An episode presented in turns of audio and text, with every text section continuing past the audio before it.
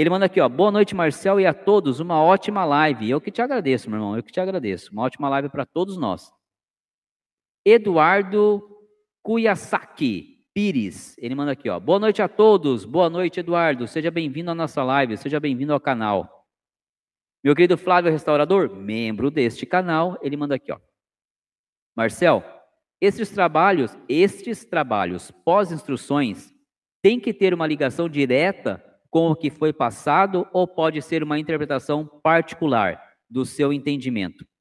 É, Flávio, é o seguinte.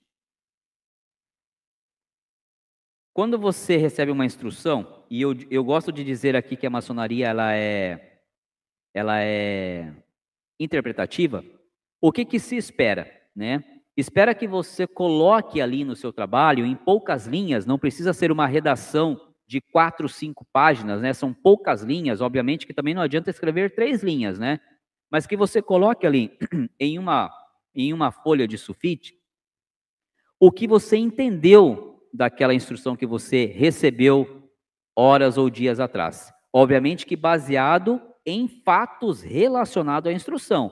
Não adianta o cara escrever um monte de. só encher linguiça, né? Um monte de abobrinha. Mas o cara, sim, se ele acabou de receber uma instrução, citar um exemplo aqui, tá? Sobre o Márcio e o Cinzel, né?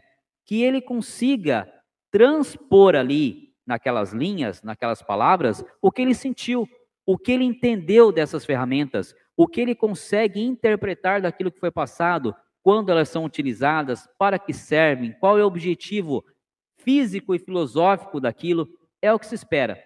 Obviamente que tem que se guardar algumas, algumas, é, é, algumas particularidades, né?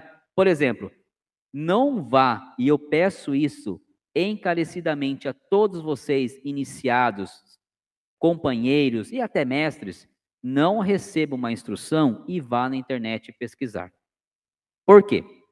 Primeiro que eu já disse aqui, nem todo assunto que está na internet relacionado à maçonaria é feito, foi feito por maçons.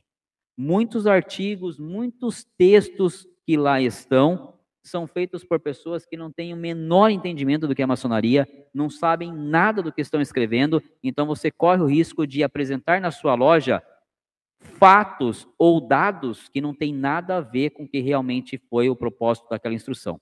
Outro ponto, não procure na internet ou apenas na internet assuntos relacionados à sua instrução, porque se você fizer isso, você corre o risco de apresentar na sua loja uma, uma interpretação daquela instrução que é mais relacionada a um rito que não o seu praticado. E existem variações de instrumentos dentro dos ritos.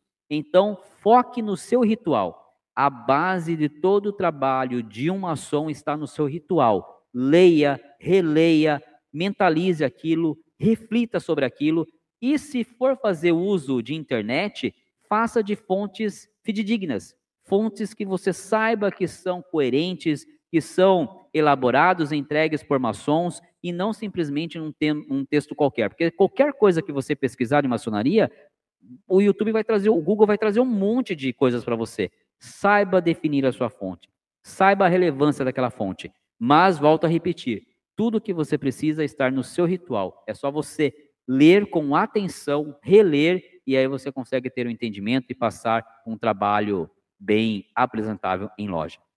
Ok, meu querido Flávio? Obrigado pela pergunta, espero ter respondido. Só